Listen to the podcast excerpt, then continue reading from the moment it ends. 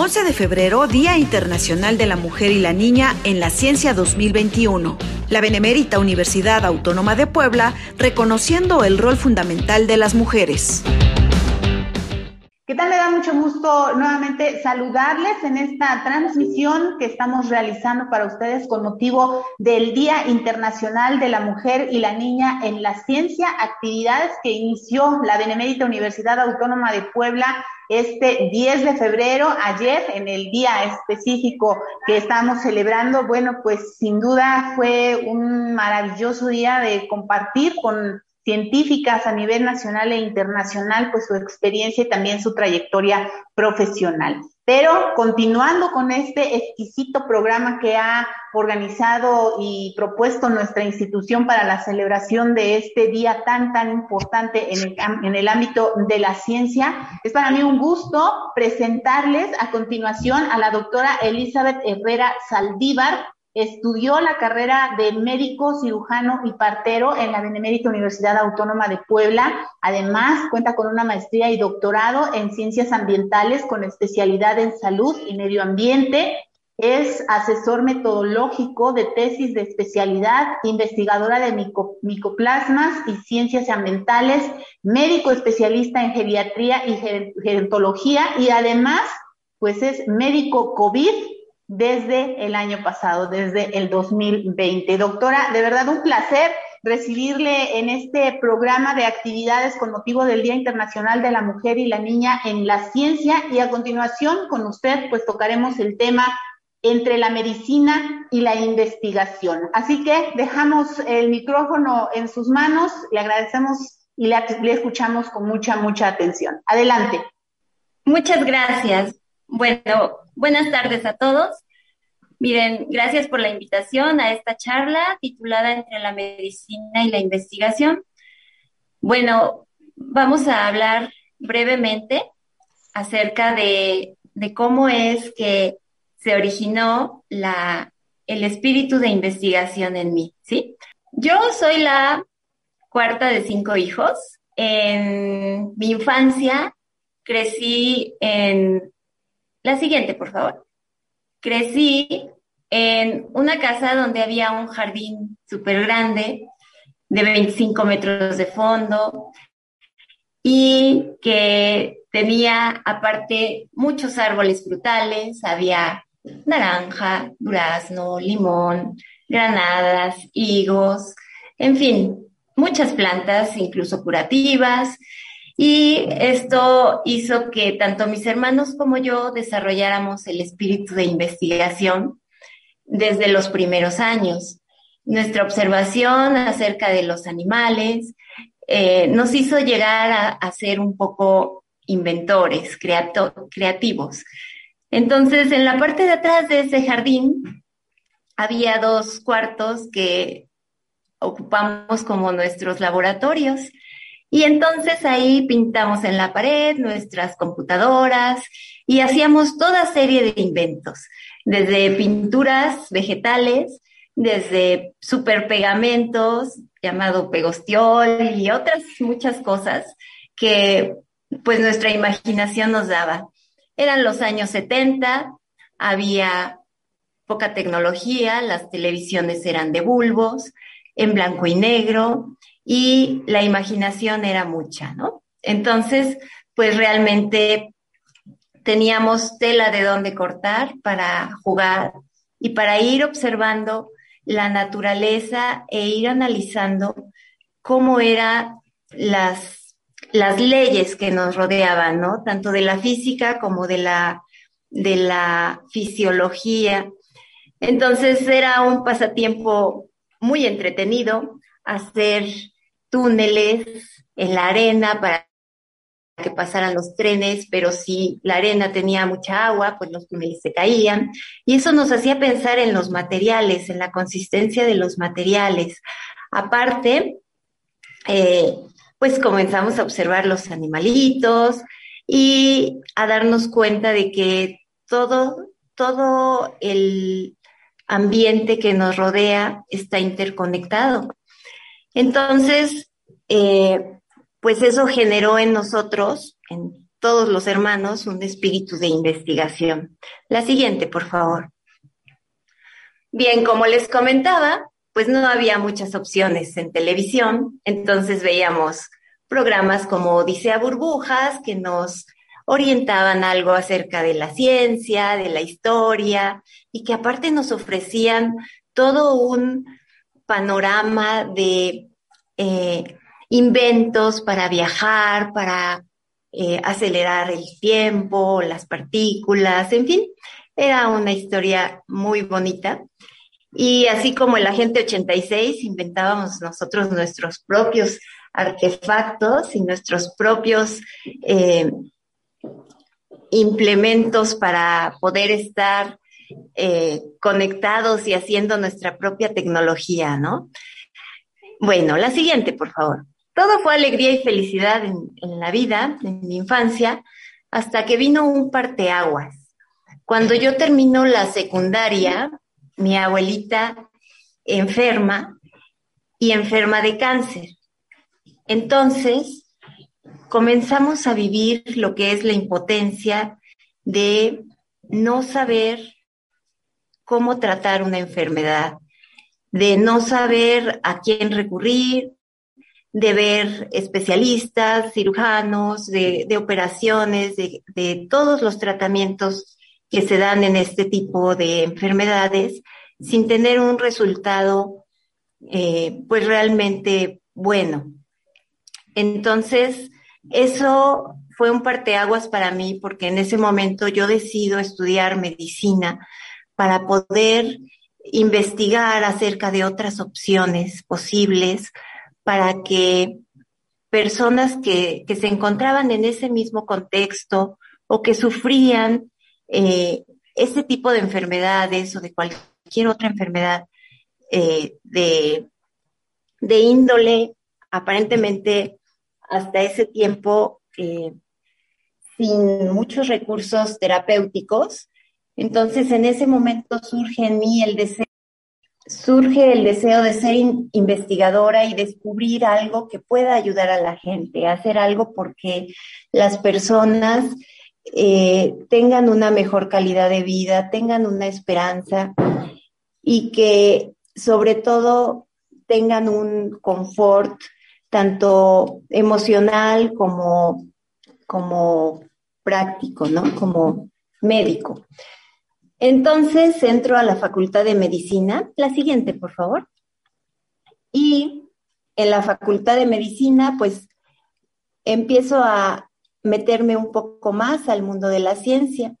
Eh, aprendimos, eh, yo fui investigadora de, perdón, instructora del Laboratorio de Biología Celular y esa experiencia también marcó mi vida porque el hecho de poder hacer ya Papa Nicolaos y otras técnicas citológicas, hizo que eh, se desarrollara también ese espíritu de saber qué hay más allá, qué hay más allá de lo que nuestros ojitos ven, conocer ese universo tan fascinante de las células, de cómo nosotros podemos incidir en, en cambiar o no una vida, ¿no? Con un buen resultado de Papa Nicolau, un buen resultado de los estudios citológicos que se hacían. Entonces, esto me sirvió mucho porque cuando yo hice el internado, hubo una ocasión en que salió, bueno, nació un bebé que tenía ambos genitales, genitales masculinos y femeninos, y eso fue una situación complicada porque no sabían eh, que, que si era niño o niña, en ese momento no había pruebas genéticas suficientes y en esos años no había pruebas muy, muy suficientes como para poder saber qué cosa eh, se podía hacer para, para saber si era niño o niña. Entonces, yo con la formación de la biología celular, pues les propuse la tinción para ver el cromosoma X inactivo en caso de que lo hubiera y determinar si es niña o niño. Y bueno, pues gracias a técnicas como esas que aprendí en la facultad, me di cuenta que uno puede ir ayudando a las personas a, tener una eh, visión diferente de la vida. Entonces, terminó la carrera y uno de mis hermanos, que es físico, es doctor en física, me dice que él veía que yo tenía mucha inquietud en esto de la investigación y me invita a que ingrese yo a una maestría. En medicina siempre se nos educa diciendo eh, casi siempre que, que, uno tiene que ser médico y luego tiene que ser especialista, porque si no eres especialista, pues casi, casi como si no hubieras estudiado, ¿no? Pero, pero yo no estaba de acuerdo con eso. Entonces me meto efectivamente a una maestría con a una maestría de, ciencias ambientales y ahí tuve la gran bendición y la fortuna de conocer a la doctora Lili Cedillo. La siguiente, por favor. La doctora Lili Cedillo, siendo la extraordinaria persona que es, me acoge y me orienta para desarrollar temas de investigación sobre los micoplasmas. Entonces comenzamos a trabajar con micoplasmas. Eh, los micoplasmas fueron una, un nuevo reto, eh, un nuevo reto en el cual yo pude eh, compaginar lo médico con lo de investigación. ¿sí? Entonces, hicimos un proyecto eh, de mi tesis de maestría que se trató sobre el síndrome antifosfolípido y micoplasma penetrans, en el cual estudiamos eh, a las pacientes que, que, padecían esta enfermedad de síndrome antifosfolípido. Y para quienes no sepan qué es el síndrome antifosfolípido, les voy a comentar brevemente. La siguiente, por favor. El síndrome antifosfolípido es eh, ah, ah, bueno, les comienzo, les comienzo hablando de, los micoplasmas, que son bacterias que no tienen pared celular, que tienen esteroles en su membrana celular, requieren lípidos complejos que son eh, muy necesarios para su crecimiento, pueden vivir con o sin aire y pueden tomar diferentes formas. Pueden ser desde esféricos hasta filamentosos, se desplazan por movimientos tipo ameboide, medios líquidos, y pueden existir como saprófitos o producir enfermedades. Tienen también un genoma pequeño y una resistencia natural a los antibióticos betalactámicos. Pero algo muy curioso de estas bacterias es que son unas bacterias que imitan a las células del organismo. Por eso cuando entran al organismo no son fácilmente detectadas. Es decir, mimetizan lo que están haciendo las otras células. La siguiente, por favor. Bueno, les presento a los micoplasmas. Estos son los micoplasmas, como les decía. Son bacterias que no tienen pared celular. Si uno los ve, tienen una forma de huevo frito, pero como eh, pueden ser pleomórficos, bueno, en algunas ocasiones salen un poquito más estirados, pero esta forma de huevo frito, así como con su ombliguito en el centro, es la característica de micoplasmas. La siguiente, por favor. Bueno, entonces comenzamos a trabajar con lo que es el síndrome antifosfolípido y fue algo maravilloso porque en el Hospital de San José del IMSS de San, José aquí en Puebla, eh, elaboramos todos unos criterios para analizar en las personas con síndrome antifosfolípido quiénes sí tenían, quiénes no tenían micoplasmas y encontramos que un gran porcentaje de pacientes con síndrome antifosfolípido sí, sí eran portadoras de micoplasma. La maravilla de esto fue que se les pudo dar tratamiento y las pacientes mejoraron clínicamente muchísimo y esto pues fue una contribución que, nos llenó de satisfacción.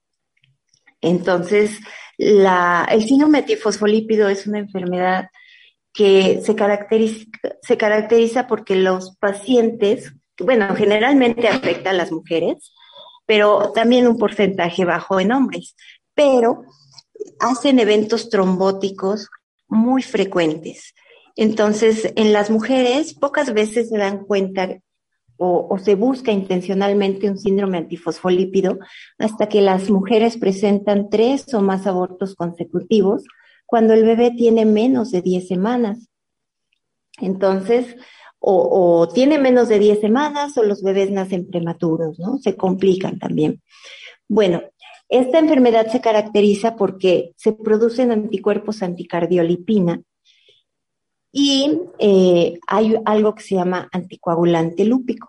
Entonces necesitamos varios criterios de laboratorio para saber eh, que la paciente cubre con estos, con este cuadro de síndrome antifosfolípido. Pero lo más triste de esto es que no hay un tratamiento específico para esta enfermedad. La siguiente, por favor.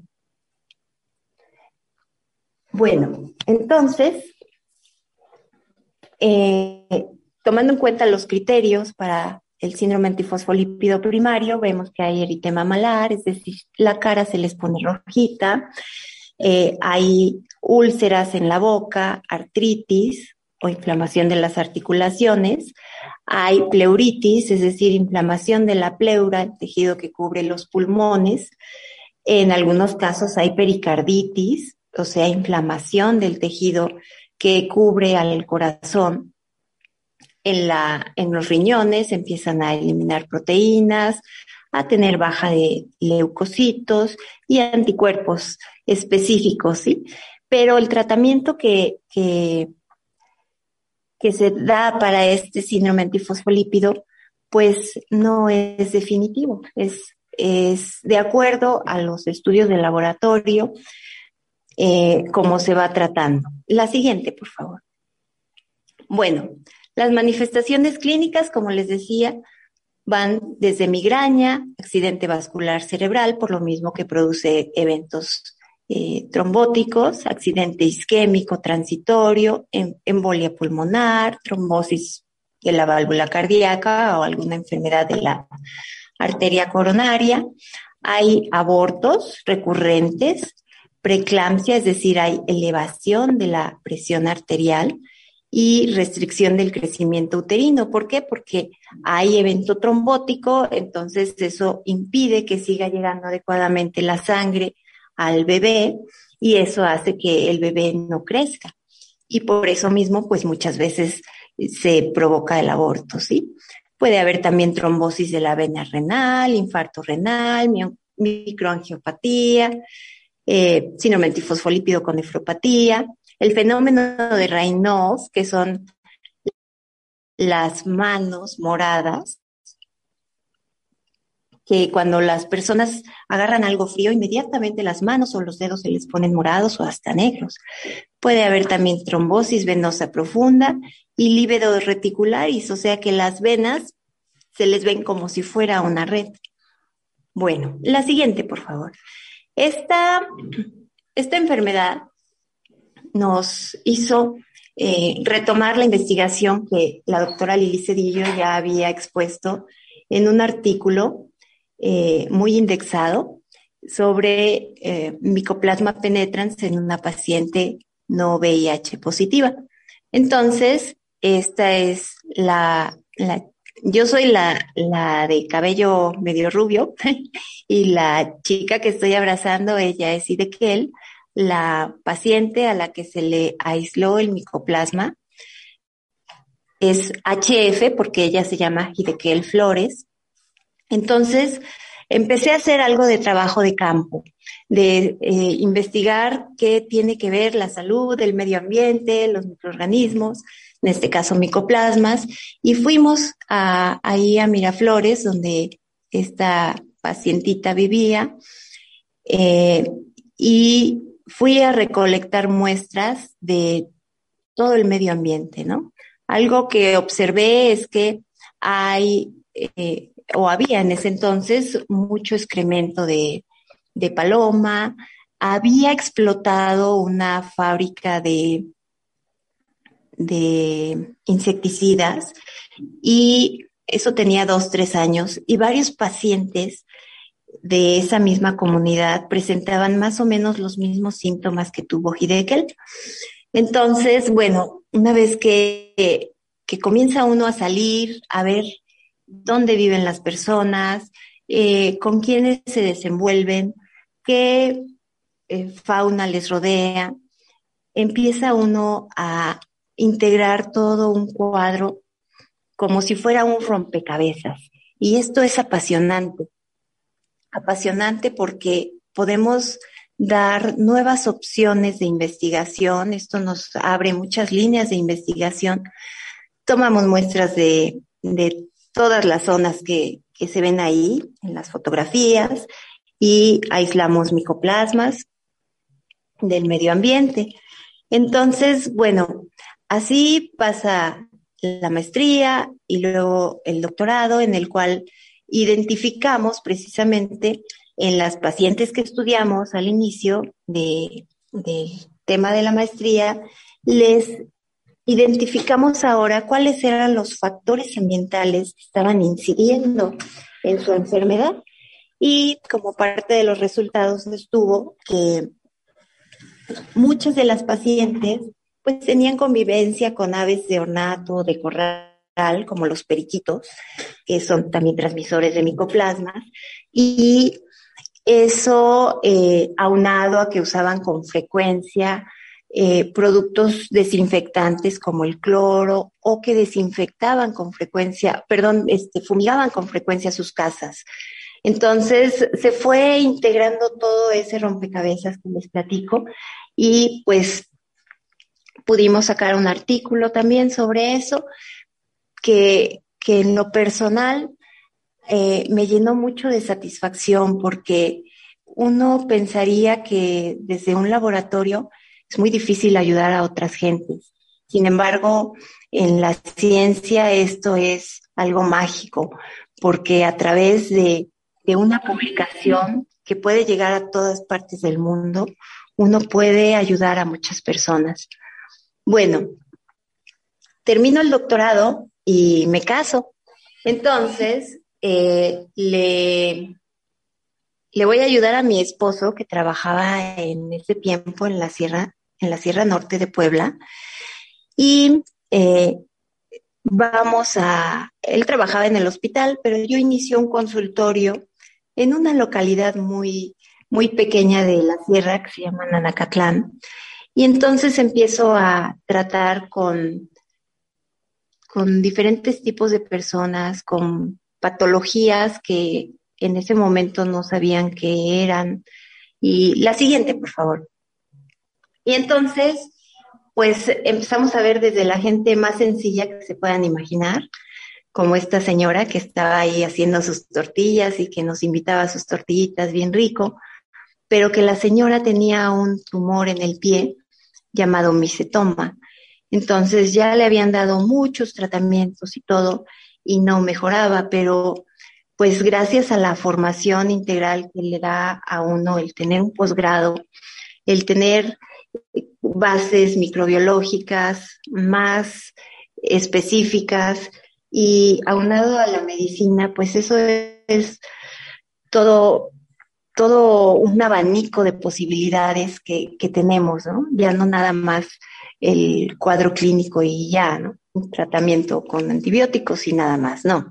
Entonces, eso permitió que, allá en la sierra también hiciera diferentes tipos de investigación.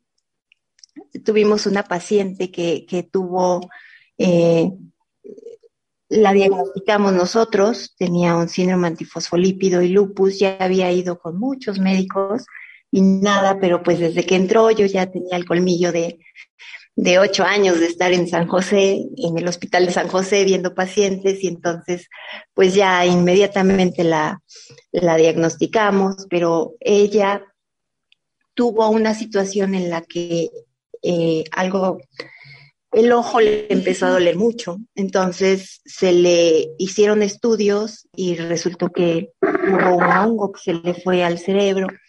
Lamentablemente la, la pacientita murió pero el hecho de, tener ya un panorama más amplio en cuanto a la microbiología, pues permitió un diagnóstico más, más avanzado, más rápido.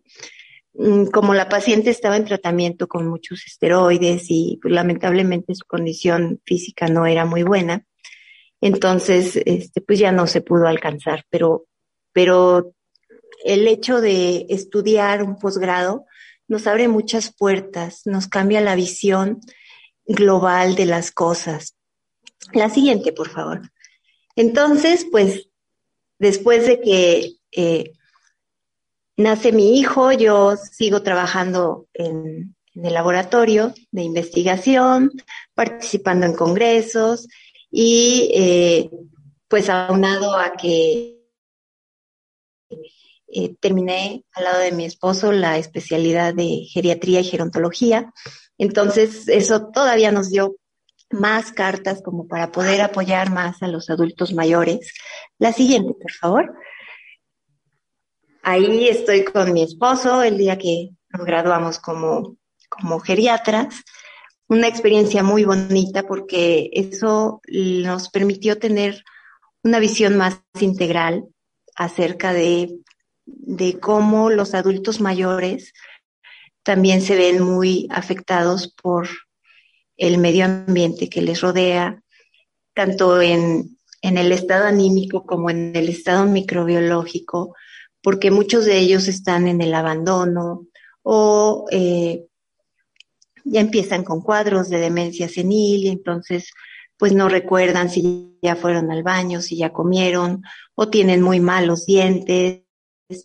Y entonces uno tiene que, que ver todos esos aspectos, platicarlos con su familia, dar opciones de tratamiento y, y bueno, pues de alguna manera eh, apoyar un poco más de lo que cualquier otro médico podría hacer, porque tenemos una visión un poco más completa. La siguiente, por favor. Bueno, pues se llega el año 2000 y con él viene la pandemia. Y la pandemia, eh, pues cambió la vida de todos nosotros. Entonces, eh, desde marzo del año pasado, yo comencé a tratar pacientes COVID. Me llegaron los primeros pacientes que, que estuvieron en contacto con los que se fueron a, a esquiar a Estados Unidos y entonces, eh, pues hubo necesidad de, de actualizarse y de, y de ser atrevido, ¿no? Acababa de salir el artículo en el que en cultivos celulares probaron la ivermectina y que la ivermectina dio buen resultado y ante una enfermedad desconocida en la que en ese momento no teníamos ninguna alternativa de tratamiento, pues, pues nosotros ya habíamos usado la ivermectina en la sierra, porque allá hay muchas enfermedades causadas por parásitos. Entonces allá ya la utilizábamos, la verdad, siempre con muy buenos resultados. Entonces, pues dije, bueno, si no, si no se curan, pues al menos se les mueren los piojos, ¿no? Pero pues no, gracias a Dios eh, empezamos a tener muy buenos resultados con el tratamiento de ivermectina, de antibióticos.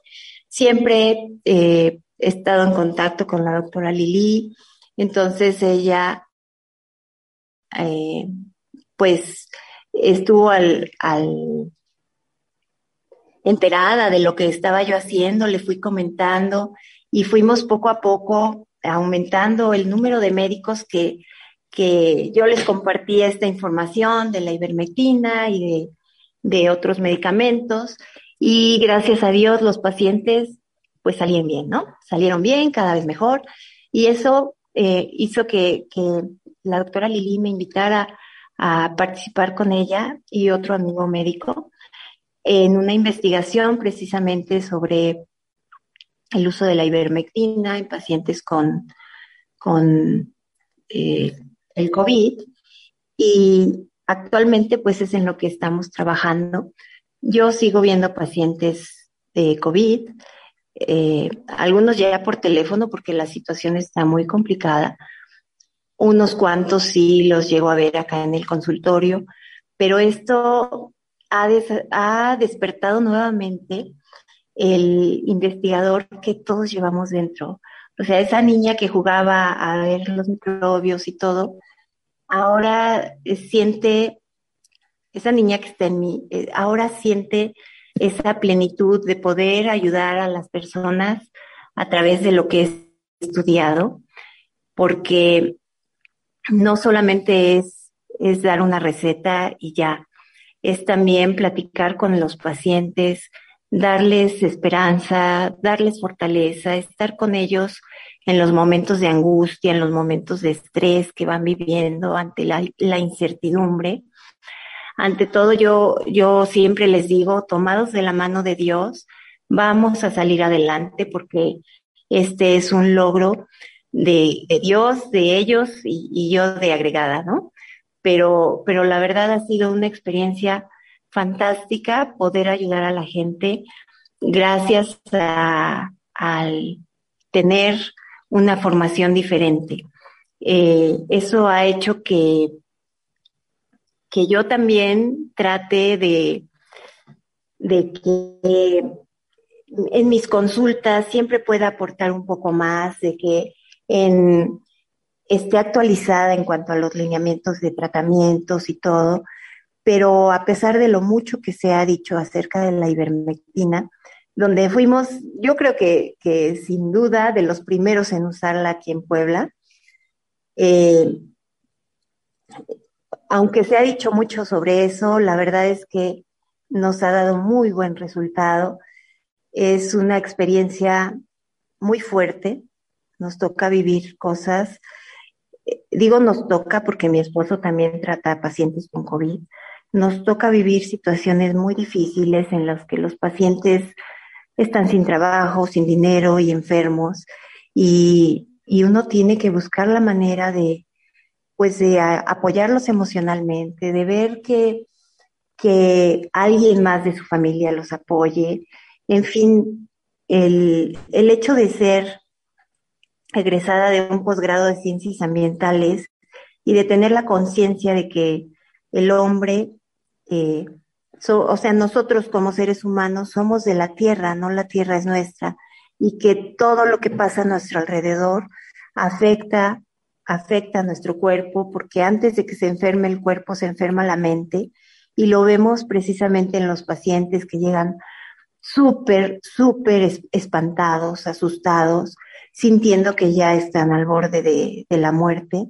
Y el, el, hecho de ser investigadores nos da ese panorama de decir, bueno, en, en cuanto a las bacterias que están acompañando al virus, están estas y tal antibiótico sirve y hay que irles haciendo chequeo. Poco a poco fuimos descubriendo que el tratamiento de antibiótico tiene que ser mínimo por tres semanas, porque si no los pacientes no llegan a una curación total en cuanto a la complicación bacteriana que hay, independientemente de la viral, que por cierto, lo platicábamos al inicio la doctora Lili y yo, el virus causa muchos síntomas semejantes a lo que causa el síndrome antifosfolípido, es decir, causa eventos trombóticos, causa alteraciones inmunológicas, eh, como hay eh, lesión en el epitelio vascular, entonces empiezan los anticuerpos con todo lo que da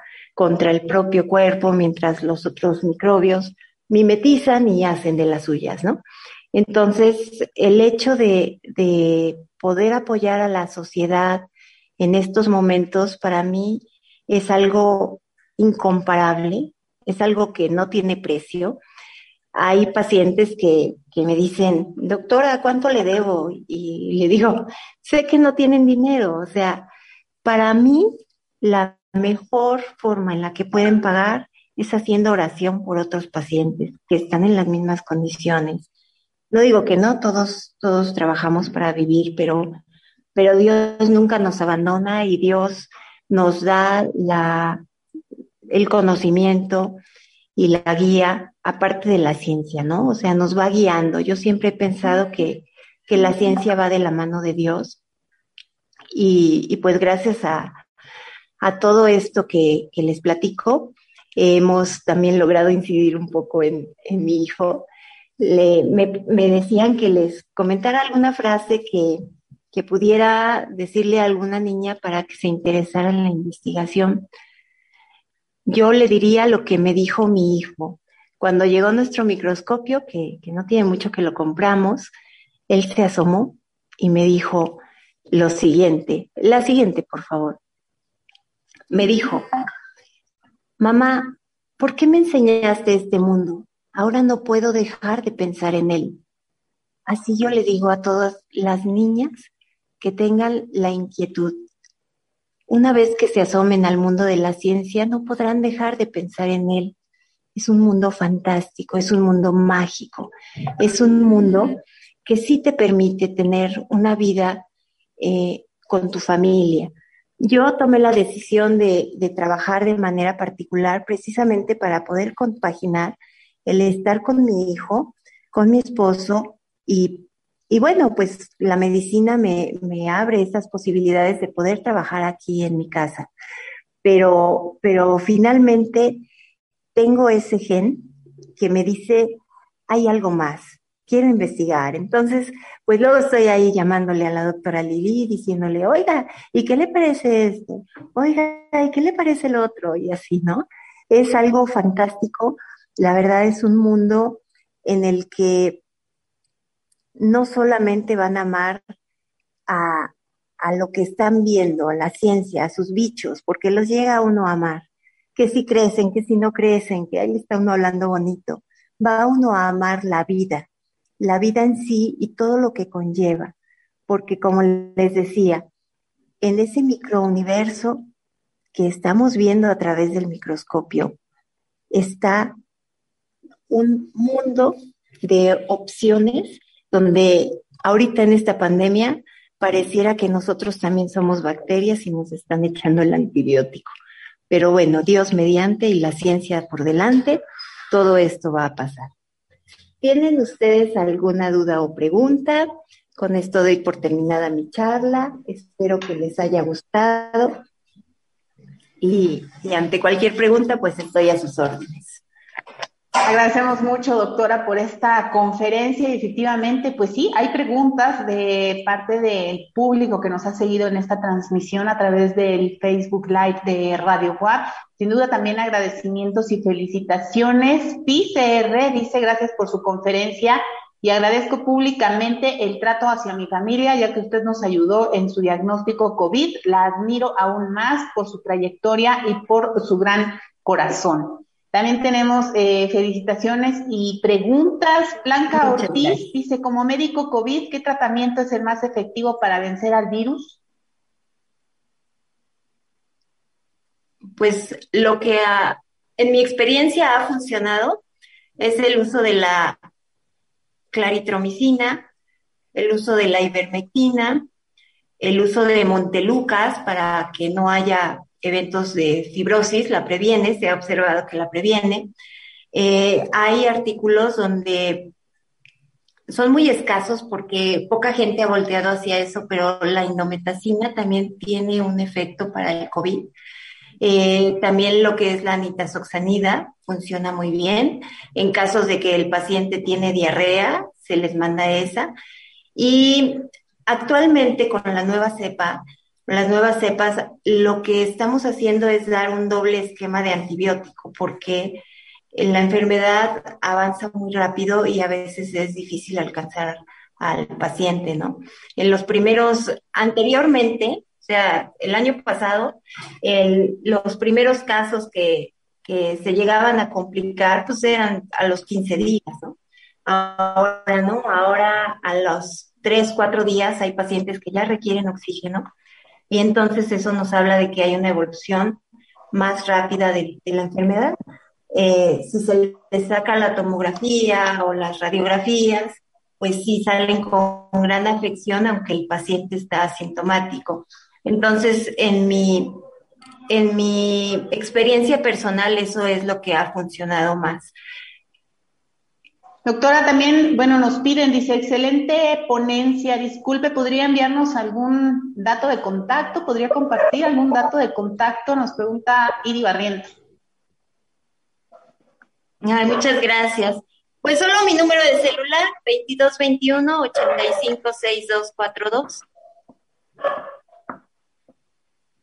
Ok, 22 21 85 62 42. Perfecto. Nos pregunta también Corazón Xochitl, ¿cómo se identifican a los diferentes micoplasmas? Bueno, la, desde que la doctora Lili entró a, a, estudiar los micoplasmas, siempre ha sido la misma forma hasta la actualidad. Es por medio de cultivos, en un medio de cultivo especial para micoplasma y aparte por PCR. Entonces, por PCR, tú cultivas en tu placa de Petri tus micoplasmas, ¿no? Pero para saber qué tipo es, pues se les hace una, una prueba para PCR para determinar a qué proteínas corresponde el micoplasma que estamos estudiando. Y ya en base a eso se determina qué tipo de micoplasma es. Tenemos una pregunta también, eh, dice Alondra Fernández, ¿qué medidas han tomado en su casa para evitar el contagio de COVID? Pues les voy a decir algo. Eh, yo lo que hago y lo que recomiendo y lo que hacemos en la casa es curarnos en salud. Es decir, eh, monitorearnos diariamente la temperatura, monitorearnos diariamente la oxigenación. Eh, en mi caso yo no uso el gel antibacterial, sí lo recomiendo, pero yo no lo uso porque mi piel es muy sensible y entonces las manos se me parten horrible. Entonces, con el cuaternario de amonio, eh, con ese desinfectamos las superficies, desinfecto mis manos, claro, principalmente lavado, pero eh, sobre todo lo que nos ha funcionado muy bien es si salimos a la calle siempre protegidos, con nuestra mascarilla, con nuestros lentes o nuestra careta y de preferencia guantes. Pues doctora, le agradecemos mucho esta, esta conferencia, este tiempo que nos ha dedicado y su participación sin duda tan importante en este programa con motivo del Día Internacional de la Mujer y la Niña en la Ciencia. Lamentablemente siempre el tiempo es nuestro peor enemigo, así que pues le agradecemos mucho y también le queremos mencionar que vía electrónica nuestras autoridades le harán llegar su reconocimiento por su participación aquí en este programa que iniciamos el pasado 10 de febrero y que bueno, estamos ya prácticamente a punto de concluir. Le agradecemos mucho, doctora. Sin duda quedamos agradecidos con esta experiencia que tuvimos con usted, el que nos haya compartido esta conferencia entre la medicina y la investigación. Que pase una excelente tarde. Muchas gracias, doctora. Gracias. Hasta luego a todos.